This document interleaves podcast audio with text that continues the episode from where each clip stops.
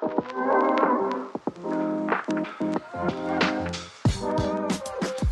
everyone, welcome back to Fire English. Hello，大家好，欢迎回到财务自由英文，我是 Leon。现在已经是接近年底的时间了，所以有些人开始在规划说要要去哪里玩啊，去哪里跨年啊，或者说有些人已经要开始放寒假了，在规划说要跟小朋友去哪里玩，或者是自己有寒假的自己要去哪里玩哦。So let's talk about a tourist attraction and maybe it will no longer be a tourist attraction in the future. It is called the Elephant Trunk Rock. Elephant Trunk Rock, a popular photographic spot in northern Taiwan resembling an elephant's trunk, collapsed into the sea on December 15th due to erosion. It had been cordoned off from visitors since 2010 as it was at risk. 这个象鼻岩啊，相信大家最近在新闻上看到了非常多的画面啊，是它整块崩落到海里面了，它已经断裂了。It is a popular photographic spot。有时候说啊，这是一个很热门的拍照景点、打卡景点，我们就可以说 photographic spot。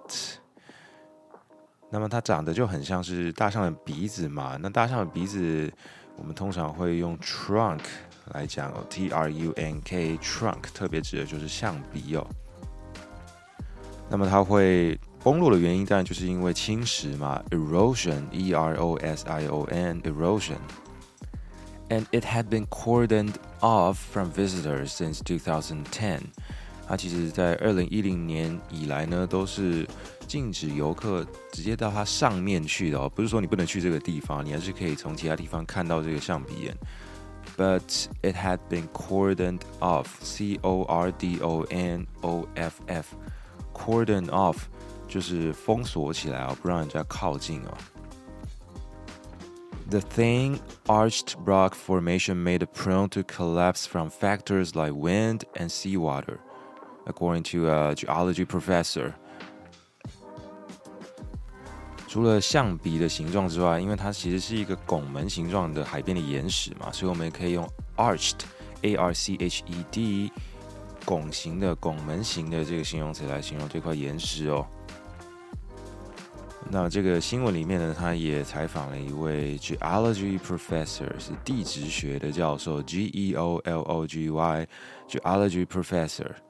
那事实上很好玩的是，每次只要有这种类似的议题出现呢。就会有这个地质学教授出来说话。那么，曾经在四年前啊，我们的交通部观光署呢，有上传过一个象鼻岩的介绍影片啊，里面就有一位这个 geology professor，他说象鼻岩啊，呃，当然有一天未来会坍塌，不过至少也要上千年吧。没想到这个上千年啊，四年后就来到了。So, of course, we also have to mention the Queen's Head Rock Formation, which resembles Queen Elizabeth's bust. It's also at risk of collapse at the Yehliu Geopark. 当然，我们讲到象鼻岩坍塌了，就必须也要讲到女王头嘛，这个已经是被大家讨论的更久的。那么它长得像是 Queen Elizabeth's bust，B U S T，bust 就是上半身的这个胸像哦。and also its circumference is now less than 120 centimeters and getting thinner every year. 女王头的脖子的这个圆周长是一年比一年还要短哦，也就是说它的脖子越来越细了。现在呢已经是少于一百二十公分了。Circumference, C-I-R-C-U-M-F-E-R-E-N-C-E，指的就是周长了。 象鼻岩这个地方本身也是还没去过，没想到就已经坍塌了，实在是蛮可惜的。不过还好，女王头呢已经有去看过了。女王头呢，这看起来其实也还好，因为人实在是太多了，到底是在看人还是看女王呢？就是搞不清楚哦。Next, let's talk about nuclear fusion. I'm not sure if you still remembered in episode 35 we talked about the breakthrough of nuclear fusion. Now we have a follow up article. Scientists at the National Ignition Facility in California have successfully replicated a nuclear fusion reaction that produces more energy than it requires. This was first achieved in December 2021. Nuclear fusion，也就是我们说的核融合哦，这个技术呢，目前还不是非常的成熟。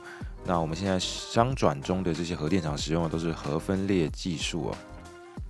所以这个在加州的这个实验中心呢，它成功的再次制造出了核融合的反应哦，nuclear fusion reaction。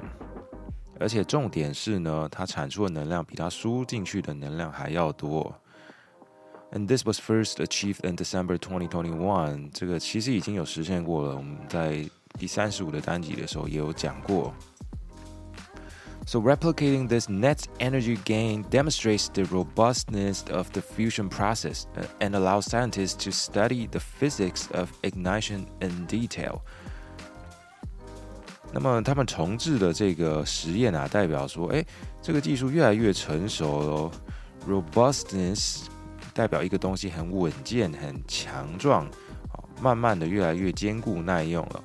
R O B U S T N E S S，当然这是一个名词啊。另外，产出的能量比输进去的能量还多，那就叫做 net energy gain，是得到一个净能量的输出哦。And unlike nuclear fission, fusion leaves no long-lived radioactive waste, making it a promising carbon-free energy source as the climate crisis accelerates. 我们刚刚说，现在商转的都是用核分裂技术，那个就叫做 nuclear fission，F I S S I O N fission。那么 fusion 和融合是不一样的，它不会有这个长期的 radioactive waste 核废料，R A D I O A C T I V E W A S T E radioactive waste。那么它就可以达到一个零碳排的目标，carbon free。C A R B O N F R E E 中间有一个 hyphen 连在一起哦。So how did the scientists achieve this goal? At this facility, nearly 200 lasers are fired at a tiny hydrogen fuel pellet inside a gold cylinder, Heating and compressing it to generate fusion energy collected as heat. 那么科学家是怎么做到这件事情呢？他们用将近两百束的这个镭射瞄准一个小型的氢燃料颗粒哦，那它是位于一个金色的这个圆柱体内哦，然后它去加热并且压缩它，那它就会产生这个核融合的反应，产生出热量能量出来哦。So here we have a few vocabulary words. The first one is hydrogen. H Y D R O G E N hydrogen 就是氢气哦。那么 pellet P E L L E T pellet 是像是小颗粒一个一个颗粒的东西哦。那么他们把它放在一个 cylinder 啊一个圆柱体或者是一个气缸里面哦。In July 2022, uh, the ignition facility achieved 3.8 megajoules output from 2 megajoules input, and it is the highest yield so far. 这个我们刚刚说到这个设施啊，在加州的这个国家点火设施嘛，这是直翻了 National Ignition Facility，它似乎没有中文的翻译哦。它先输入了这个 两兆焦耳的能量，那最终产出了三点八八兆焦耳的输出哦，所以这就是我们刚刚说的 net energy gain。那么能量的单位呢？焦耳这个相信大家在国中理化课都有学过，应该还记得吧？J O U L E，joule，或者是有人念 jewel 啊，都可以哦。J O U L E 这个原本是一个人的人名嘛。But of course, significant work uh, remains to scale up fusion projects dramatically and bring down costs before the technology can realistically power electric grids. 那么当然要离实际上供应电网呢，还有很长的一段路要走啊。Electric grid 指的就是我们的电网哦，G R I D 这个字在讲到电力网络的时候，我们都是用这个字 G R I D grid。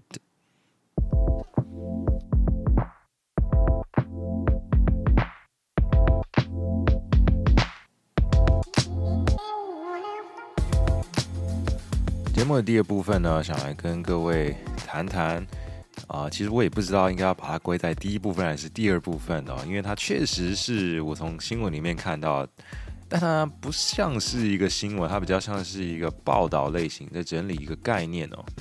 And I thought that's very interesting，觉得非常的有趣，所以想跟大家分享一下。而且我觉得这个字也还蛮值得学的。So it is called alloparenting。A L L O P A R E N T I N G，alloparenting。但我们都知道，parents 就是指我们的爸爸跟妈妈嘛。可是前面加一个 allo，那又是什么意思呢？有些人会把它翻成异父母，因为 allo 这个字首啊，它本身的意思就是表示不同的意思，表示有分歧甚至相反的意思，所以有人就。直接把它翻译成异父母，不过你讲异父母啊，大概没有人听得懂吧？所以，我们等一下呢，大概就都会讲 allo parents 啊，不会特别把它翻译成中文了。So, what is allo parenting exactly? Allo parenting refers to the caregiving and nurturing of a child by someone other than the biological parents. 那 alloparenting 就像我们刚刚说的，前面有一个 e 啊，代表说，哎，这个来照顾你的人不是你原本的父母啊，啊，有可能是其他人，不是你的生父母。So some examples are uh, grandparents, older siblings, other adults, relatives, family, friends, or neighbors, or even teachers. And actually, this concept has something to do with the evolutionary theory. The uh, evolution theory behind alloparenting is that it allowed early human parents to get help caring for offspring, improving the chances of child survival. 这个在演化上面有一套理论去解释说，哎，为什么啊父母照顾自己的小孩还不够，还要有其他人来帮助他呢？ 可能以前的这个生存条件、生存环境没有这么好，为了让你的后代 （offspring）、你的小孩能够存活下来，所以其他人也要一起来帮忙。So the idea is to have wider community participation in child rearing, and it may confer adaptive benefits even today.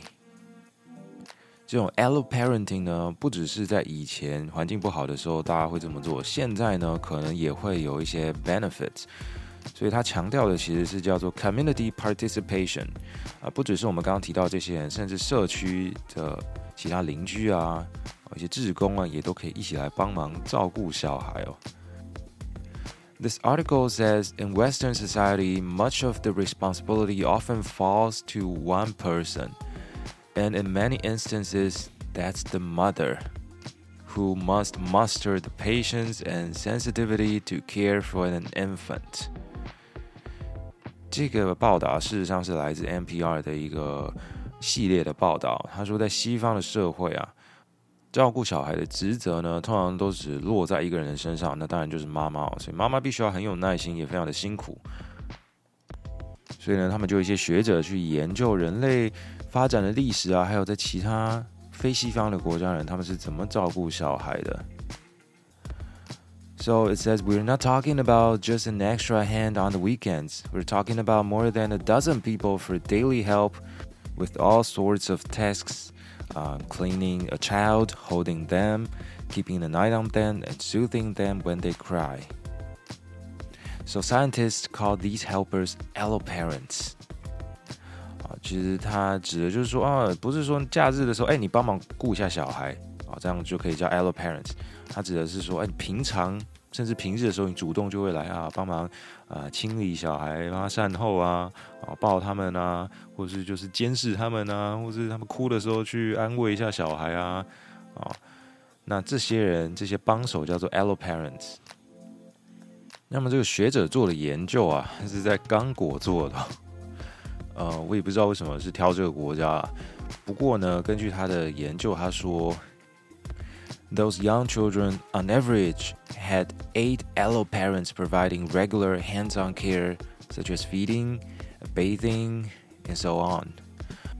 他在刚果的这些研究对象的小孩啊，平均有八个 allo parents 来照顾他们。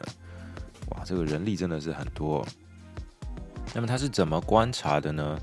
他就是看到底这个小孩啊有谁在顾啊，然后他每隔二十秒呢，他就会记录下来说，哎，他们在做什么？他这个小孩在哭呢，他为他做了什么处置，或者他去喂他，他去安慰他，去逗他等等的，他全部都把它记下来哦。他说实际上啊，each child had about fifteen to twenty caregivers, but only eight of, and he said these allo parents responded quickly. Uh, for example, there were a total of 220 bouts of crying that didn't resolve quickly, but half of the time, these caregivers responded within 10 seconds. And for 90% of the crying bouts, help arrived within uh, 25 seconds. 就是说，他总共记录到两百二十次婴儿的这个哭声，就是说他哭了两百二十次嘛。这个应该是不同人啊，不同人总共哭了两百二十次哦。 那超过一半的时间呢，他们都会在十秒钟内做出反应哦，而且百分之九十以上呢，都是在二十五秒以内，哎，就做出反应来了。所以，人多当然就会比较快一点点嘛。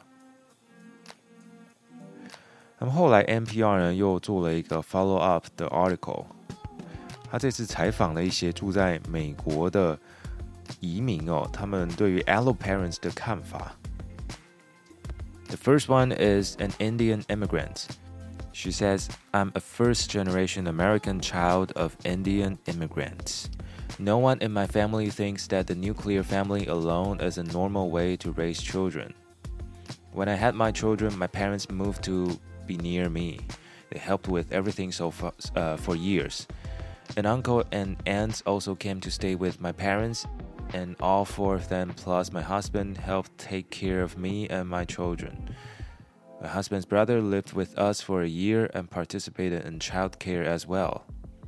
哇，这个印度的移民等于是全家人都来帮忙了啊，爸妈也搬过来帮忙，然后什么哥哥姐姐啊，什么叔叔阿姨全部都搬过来，全部都来帮忙哦。And the second person is a woman from Guyana. She says. I was born in Guyana, and women always had a second, third, and fourth person to help with their children. I have two children. My mother in law flew all the way from Turkey to stay with us for one month. We didn't ask her. Uh, she said uh, we would need to we would need help and came two days before I delivered. I don't know what we would have done without her. I'm forever grateful for her determination to travel and sleep on the sofa just so we have a third hand. And also, there's another woman from Malta. She says here in Malta, grandparents regularly help with childcare from birth. It's a huge help and an enriching bonding experience for all generations. When, when my first child was born, I had no idea of how to handle him. My mother lived next door and was in was in and out to help, so much so that I swear that during his early years, my son had little notion or concern about who was his real mother. 好的，他举了几个例子啊，访问了来自各个不同国家的人哦。那我觉得最后一个，呃，由这个祖父母来照顾，这个应该是跟我们东方社会蛮像的嘛，对不对？很多人都是所谓的隔代教养家庭哦。这个问题啊，上次跟一个呃外国的朋友聊过，他看到中文的这个“隔代教养家庭”这几个字呢，他不是很了解。他问我说：“这是什么家庭呢？这什么意思哦？”那就很简单的跟他说：“哦，就是基本上就是你的 grandparents 在照顾你哦，可能因为爸妈呢都在工作很忙这个样子。那他就是一种嗯很惊惊讶的感觉哦，因为这个在他的国家可能不常见啊。他也是来自。”就是北美的人哦，他觉得说，哎，怎么可能把小孩丢给父母照顾，然后自己就跑去工作了呢？不过我们可以看到，在这个马耳他 （Malta） 还有我们刚刚讲的印度啊，甚至 Guyana，Guyana 这个地方在哪里呢？大家可能非常不熟悉哦，它是在南美洲的盖亚纳这个国家哦。好，那在这些地方人，你看他们都说哦，他们的。比如说什么岳父岳母啊，他们的其他亲戚啊，都会来一起帮忙照顾小孩哦。那我之所以会特别想要讲这个 allo parenting 这个字啊，是我觉得说，哎，嗯，那个亲戚或者是你的兄弟姐妹啊，或者是你的这个啊祖父祖母啊，爸爸妈妈一起来照顾小孩这件事情，在我们的社会好像是嗯稀松平常的事情。结果对于这个美国人来说呢，他们竟然觉得很不可思议，然后还特地创造出了一个字叫 allo parents。或者说，在西方社会，他们觉得很不可思议，特地创造出了一个字来形容这个现象，来定义这个角色哦。那我觉得是也蛮特别的一种文化差异哦。那除此之外，我也更好奇，他们未来会不会又新创一个字来讲这个那种不管小孩的父母？这个是我比较好奇的，因为如果你要说啊，这个父母生出来生小孩之后就觉得不是他的责任了，不想管，就随便放他自生自灭。这种的话，通常我们可能还是会称，比如说 neglectful parents 或是 absent parents，是吧？不管小孩，或者他在小孩的这个生生活成长过程中根本就是缺席的 absent。不过似乎还没有像 allo parents 直接在前面加一个自首的这种新字哦。不过关于 parents。这种呃，应该说关于 parenting，关于教养小孩的这个议题啊，其实三不五时他们就会发明出一个新的字词啊，像之前有所谓的 helicopter parents，这个其实也已经出来非常非常久了。那像之前有一阵子也在呃流行，这应该也超级久以前的什么 tiger mom 啊，虎妈啊，虎爸啊这种的。不知道我们听众群当中有多少人是有小孩了？其实我看这个后台数据，我觉得应该是 不多不多哦。我们的听众群呢，大大多数呢，呃，年龄是落在诶，不知道大家有没有好奇过这个问题哦？就是说，诶，跟你一样在收听这个节目的人，他年龄大概是几岁哦？首次来揭露一下，我们这个年龄层最多呢，其实是落在将近三十岁，二十五到三十这个区间哦。搞不好你也是这个区间吗？我也不知道。不过我相信，这个在这个年龄人，可能也有一些人考虑说要要生小孩还是不生小孩哦。这个真的要想清楚，想一下，诶，你生小孩之后会不会有所谓的 allo parents 来帮你一起顾小孩呢？So I guess that's all for our program today. If you like the program, don't forget to share it with your friends. I'm Leon. See you next time.